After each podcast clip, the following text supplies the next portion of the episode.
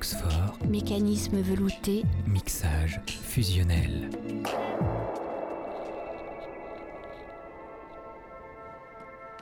Fluxfort, la radio partenaire du festival Entrevue, déjà notre troisième jour de présence ici sur la mezzanine du Pâté Belfort, au cœur de l'effervescence que génère cette 37e édition, avec à mes côtés le toujours sémillant Olivier Legras qui réalise cette émission. Et nous allons aujourd'hui mettre l'accent sur un long métrage en compétition qui a retenu particulièrement notre attention. Ce film s'intitule Hana Ha Ha, pardon pour la prononciation très française. Il a été réalisé à quatre mains puisqu'il est l'œuvre d'un duo de cinéastes américains, Jordan Tetiowski et Joshua Pikowski. Et c'est Jordan Tetiowski qui nous fait le plaisir de sa présence sur notre plateau. Bonjour Jordan et merci d'avoir accepté notre invitation. Bonjour. Un grand merci également à Vincent Poli qui assurera l'interprétariat pendant cet échange. Jordan Tetowski, vous êtes, je crois, originaire de la même ville euh, de Nouvelle-Angleterre que Joshua Pikowski, et c'est dans une petite ville en tout point similaire que se déroule l'intrigue de votre long métrage. Un film qui s'ouvre et qui se termine sur un plan, nous montrons un père et sa fille autour d'un feu de camp, dans le jardin de leur maison. Mais entre les deux moments, un été a passé, et beaucoup de choses sont venues bouleverser l'équilibre sur lequel était fondé leur quotidien, sonnant peut-être pour eux le glas d'une période d'insouciance et de, et de tranquillité. Hannah vit donc chez ce vieux père qu'elle adore. Elle occupe ses journées en travaillant pour un maraîcher, en promenant des chiens ou en donnant des cours de guitare. Le soir, elle rejoint ses amis pour euh, vider quelques bières au coin du feu ou partager encore quelques instants complices et tendres avec son père. Le 26e anniversaire de Hannah approche à grands pas, ce qui, aux États-Unis, signifie la fin de sa prise en charge par l'assurance sociale de son père. Et Hannah a aussi un frère aîné, Paul, un millénial en réussite professionnelle qui se définit beaucoup par rapport à son travail et ses ambitions. Et c'est ce frère qui va la presser de trouver un emploi sérieux et stable en arguant qu'elle doit maintenant assurer elle-même son avenir et ne plus dépendre de sa famille. Cela sonne comme un ultimatum aux oreilles de la jeune femme, visiblement ébranlée dans ses certitudes. À contre-coeur, elle va devoir apprendre à se vendre auprès d'employeurs potentiels et mettre un pied dans ce monde du travail souvent cruel et pas vraiment en phase avec la conception qu'elle se fait d'une vie heureuse et épanouissante.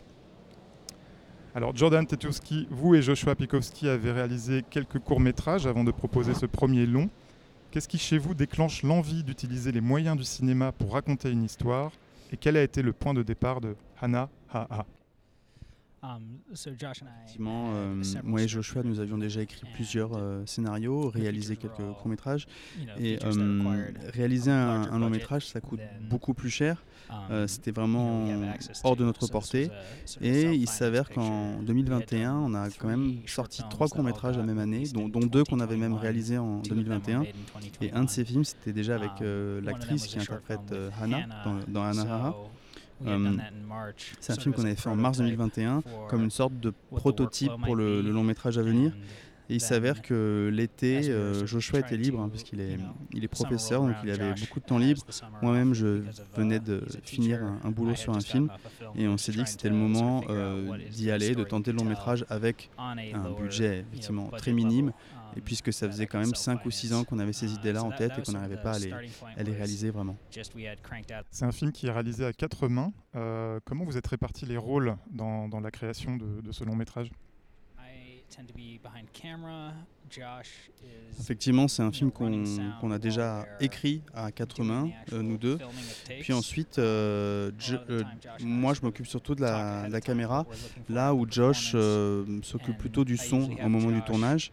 Euh, il, regarde aussi beaucoup les acteurs puisque c'est lui qui va s'occuper des répétitions, hein, des, même des essais. Et pendant que moi, je réfléchis plutôt aux angles, au cadrage, etc. C'est un film qu'on a fait avec, encore une fois, très peu de moyens, donc aussi très peu de lumière. On avait un matériel assez minime euh, qu'on utilisait beaucoup, mais en même temps, on tournait peu de scènes chaque jour. On essayait quand même de se concentrer sur voilà, euh, des scènes très précises qui étaient déjà écrites. Et euh, voilà, encore une fois, il y avait un peu d'impro, mais pas tant que ça, parce qu'on avait quand même tout ce travail de répétition qui avait été fait en amont. Alors le film emploie des acteurs non professionnels euh, notamment Anna, donc Anna Lee Thompson, qui est musicienne euh, dans la vie, euh, Roger Mancosi, qui est euh, producteur, ou encore Avram Tetioski, qui est votre propre père, et qui est d'ailleurs absolument génial dans le film.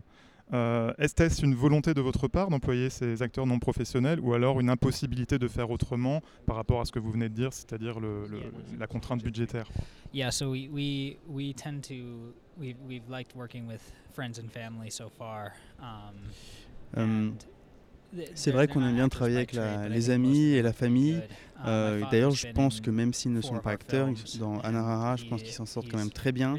Euh, par exemple, mon père a déjà joué dans quatre de mes films. Et en ce qui concerne Anna, c'est quelqu'un que, avec qui j'ai envie de travailler depuis 10 ans, euh, d'où le court métrage déjà qu'on a fait en 2021. Mais il faut quand même savoir qu'elle n'est uh, pas comme dans le film, hein, dans la réalité. Il y a quand même beaucoup de travail euh, impliqué dans, dans ce film. Euh, donc c'est des, non-professionnels mais qui ont presque bossé un peu comme des, professionnels. Et si on prend euh, Roger Mancusi qui joue Paul dans le film, avec mon père, il y a des similarités aussi dans leur façon de parler, mais finalement les acteurs sont au final très différents. leurs rôles sont très différents. Alors il y a des films d'action et il y a des films d'observation. Et dans Anna AA, beaucoup de choses se jouent dans ce qui est simplement perçu à travers le regard de Anna ou de son père. Et le film possède lui-même une grande qualité d'observation, euh, de petits détails qui, en s'accumulant, contribue à donner au film son authenticité et sa profondeur. Est-ce que vous êtes d'accord avec cette idée de film d'observation? Effectivement, la, question de l'observation et du regard est, très importante dans ce film, mais je pense qu'elle n'est pas uniquement euh, dévolue au, au, regard de Anna. Je pense que dans notre film, les spectateurs voient aussi beaucoup de choses que Anna elle-même ne voit pas. Euh, on peut penser par exemple au, déclin de, de santé de, de, son père, hein, la scène du golf notamment, où son père, en se promenant dans la forêt, se retrouve complètement perdu au milieu d'un terrain de golf bourgeois? C'est quelque chose que Anna ne voit pas et donc tout ne passe pas par les personnages, même s'il y a aussi effectivement beaucoup de comment est-ce qu'on voit le monde à travers leurs yeux, mais je pense que le regard général du film est, est plus élargi. si je peux me permettre, juste vraiment mettre cette idée d'observation au cœur du film en fait. Donc peut-être que je, je, réfléchis un petit peu trop à la question, mais j'ai l'impression qu'on a aussi cherché un certain sens euh, objectif du réel. Euh, vraiment en partant du point de vue de la caméra hein, et non plus des, personnages. Euh, voilà, à vous de décider si ça fait sens ou pas. Oui, parce que c'est un film qui nous invite à comprendre les personnages à travers leurs actions, leurs mots, mais surtout aussi leur silence et leur présence. L'écriture du film n'entre jamais dans une forme de psychologie. On reste à l'extérieur et chacun peut, à sa manière, s'imaginer les pensées et les motivations profondes finalement des personnages. Oui, effectivement, euh, uh, le, film ne, penche pas vraiment vers ce côté psychologique. Hein. On n'est pas euh, guidé par la main euh, pendant Anahara. C'était important pour nous et j'ai l'impression que au niveau du public, certains réagissent très bien à ça alors que d'autres se sentent un peu perdus. En tout cas, j'ai l'impression qu'à Belfort, les, les, gens réagissent pour l'instant plutôt bien. Je crois aussi, oui. Et justement, ce behaviorisme, cette absence de psychologie, moi, ça me rappelle beaucoup euh, l'art du roman américain, notamment le roman américain qui traite de la middle class euh, aux États-Unis, à savoir des Richard Ford, des Richard Yates, des Raymond Carver. Est-ce que cette, littérature, ces références euh, littéraires ont été des inspirations ou voilà, sont sont des, pourquoi pas des lignes d'inspiration pour Jordan? Oui, effectivement, on a, on a pensé à la littérature, mais ce qui, ce qui est vraiment notre inspiration première, c'est tout simplement le, um, les, les, problèmes économiques auxquels sont confrontés la plupart de nos amis. Et euh, c'est quelque chose qui est effectivement très euh, retranscrit dans la littérature américaine. Euh, et puis aussi le fait que le, qu'on puisse se détacher du regard du personnage principal, c'est quelque chose qu'on voit très rarement au cinéma, qu'on voit quand même plus dans les livres. Mais sinon, au niveau du cinéma, on s'est quand même beaucoup référé au cinéma des années 70 ou alors dans un cinéma plus récent un certain cinéma indépendant américain. Je pense par exemple à Kaylee Ricard avec son film Old Joy ou euh, Andrew Bujalski ou plus vieux Five Easy Pieces. En tout cas, ce qui était vraiment pour nous le centre du film, c'est comment la, classe ouvrière, la classe euh, travailleuse, comme on dit, fait face à une, une, instabilité qui est de plus en plus visible. Alors pour revenir euh, à la fabrication du film et du travail sur l'image, euh, il y a une photographie très particulière dans ce film qui, est à la fois discrète mais en même temps subtile et très envoûtante. En effet, vous captez la douceur des couleurs et, la chaleur de, la lumière dans cette région des États-Unis, la Nouvelle-Angleterre. Euh, il y a une utilisation des focales longues qui réduisent beaucoup l'effet de profondeur et donnent une forme de rondeur comme ça à l'image. Il y a même une dimension presque picturale. Euh, moi, j'ai pensé à la peinture impressionniste, mais j'ai surtout pensé à Edward Hopper, qui a beaucoup peint cette région de l'Amérique. Est-ce que c'était aussi une référence pour vous? Est-ce que vous pouvez nous parler un petit peu de ce travail vraiment sur l'image et la photographie du film? Effectivement, je vois que le, côté un peu brumeux de l'image um, euh, a été remarqué par beaucoup de gens. C'est d'ailleurs um, quelque chose qui euh, divise pas mal. Hein. Euh, moi, en tout cas, j'aime beaucoup les couleurs un petit peu lavées. un film qui nous a inspiré, c'est The Long Goodbye de Robert Altman. Alors certes, dans ce um, film, vous avez une caméra un peu errante. Nous, c'est pas du tout le cas. Mais on a quand même essayé d'atteindre une espèce de un état proche du rêve un petit peu à travers ces couleurs un petit peu lavées.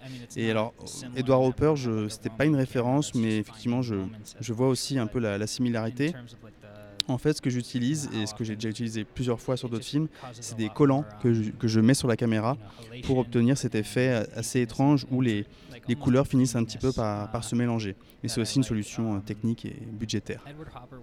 Alors on peut aussi parler de la musique, bien que discrètement euh, fondue dans le courant du film. La musique originale, composée et interprétée par Arden Yonkers, à base de ballades folk euh, instrumentales jouées à la guitare, est très importante. Elle réinsuffle du rythme à plusieurs endroits du film et le redynamise. Quelle place vouliez-vous lui donner par rapport aux images et aux émotions des personnages?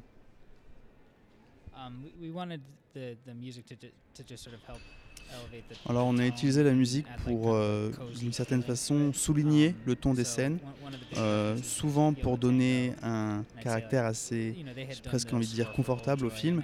Euh, une de nos influences premières, c'était Yola Tango, um, groupe qui a notamment fait la musique de All Joy de Kelly Ricard. C'est vraiment notre inspiration. Uh, Et en ce qui concerne Arden Yonkers, il faut savoir que toutes les musiques qu'on entend dans le film sont des musiques originales. Hein. Créée, écrite spécialement pour le film. Il y a même des chansons, notamment la, scène avec des glaces. Mais par contre, toutes ces scènes n'ont pas été pensées avec de la musique dès le départ. Hein. Elles ont été écrites et même euh, montées d'abord sans ces musiques, à part la scène du golf, quoi, qui est un peu l'exception. On a d'abord tout fait sans la musique, c'est quelque chose qui est venu à la fin pour nous aider à mieux souligner le ton de, chaque séquence. Alors une chose qui frappe quand on voit le film également, c'est l'idée de distance euh, juste. Euh, par rapport à ce que vous filmez, on a l'impression que vous posez toujours la question où placer la caméra, quoi dire, quoi montrer. Et vous vous approchez doucement des personnages. Il y a beaucoup de choses qui sont, ellipses, qui sont ellipsées pardon, ou suggérées plutôt que démontrées ou montrées. Par exemple, la vie sentimentale de Anna. Euh, qui reste comme ça un petit peu euh, mystérieuse. Euh, on ne sait pas non plus ce qui est arrivé à sa mère. On ne sait pas pourquoi le père est désorienté dès qu'il sort seul de chez lui. Une hypothèse, ça peut être qu'il a un problème, euh, un problème euh, physique ou mental. Euh, c'était important pour vous de, de, garder le, enfin, d'avoir cette approche douce des personnages avec énormément de, de, zones blanches à remplir par le spectateur? Ah, effectivement, il y avait ce, ce désir de, laisser de l'espace un petit peu entre les, entre les récits, entre les personnages, entre les spectateurs et les personnages, mais quand même, je crois qu'on on a des indices euh, de ces zones un peu euh, elliptiques. Par exemple, euh, à deux moments dans le film, on, parle de l'ex-compagne de Anna, et, mais du coup, je me demande si c'est vraiment perçu par tout le monde. C'est pas sûr du tout, en fait. Je me rends compte que c'est peut-être pas si évident pour certaines personnes, mais en tout cas, on a quand même tenu à laisser des indices et ne pas laisser tout dans l'ombre non plus. Alors, dans le film, Anna euh, est exhortée par son grand frère euh, de trouver un emploi et son équilibre de vie en est bouleversé. Euh, parce qu'elle s'apprête justement à, changer de vie tout simplement pour, pour obéir aux injonctions de son, frère. elle pourrait tomber, elle pourrait avoir le vertige, elle pourrait se perdre. Et il n'en est rien, elle encaisse, elle endure et elle persévère. et en cela, elle montre aussi beaucoup de courage. Et le seul moment de perte de repère du film, finalement, ne, la concerne pas directement. Euh, c'est un moment où, son père euh, sort de la maison et euh, semble s'égarer dans une forêt. Et il arrive sur un terrain de golf un peu par hasard. Et, là, on a l'impression qu'il perd doucement pied.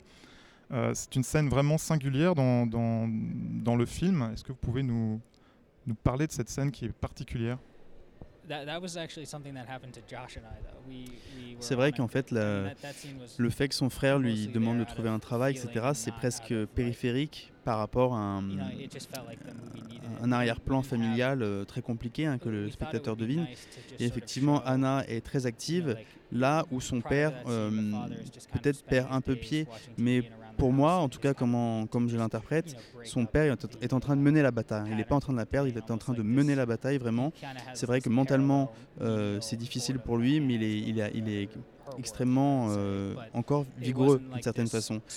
Et alors la, scène du terrain de golf, Hum, je voulais qu'on comprenne que son père, en, cassant sa routine, en sortant se promener, il ressentait un peu le même ennui euh, que celui que vit Anna au travail. Finalement, on met un peu en parallèle les deux trajets. Et lorsqu'il se retrouve euh, insulté par un golfeur, en vérité, c'est quelque chose qui est véritablement arrivé à, moi et, Josh lorsqu'on se baladait dans notre ville on s'est perdu et euh, un golfeur nous a, nous a menacé de mort. Quoi. Donc on voulait mettre ça un peu juste pour l'anecdote, mais en même temps on se rend compte que ça va vraiment bien à cet endroit du film. C'était pas pour des raisons scénaristiques hein, en, premier lieu. On se rend compte que ça vraiment intègre très bien la narration du film et en même temps on montre à quel point la ville change puisque euh, ce terrain de golf par exemple il a fallu supprimer de nombreuses rues et j'imagine euh, couper de nombreux arbres pour, pour le créer ici du jour au lendemain. Alors le film, il me semble, est aussi une réflexion sur ce que signifie réussir dans ce monde capitaliste. Qu'est-ce que le succès? Euh, Faut-il laisser à tout prix une trace? Quelles sont, euh, vous, Jordan euh, Tetiowski, vos réponses à ces questions?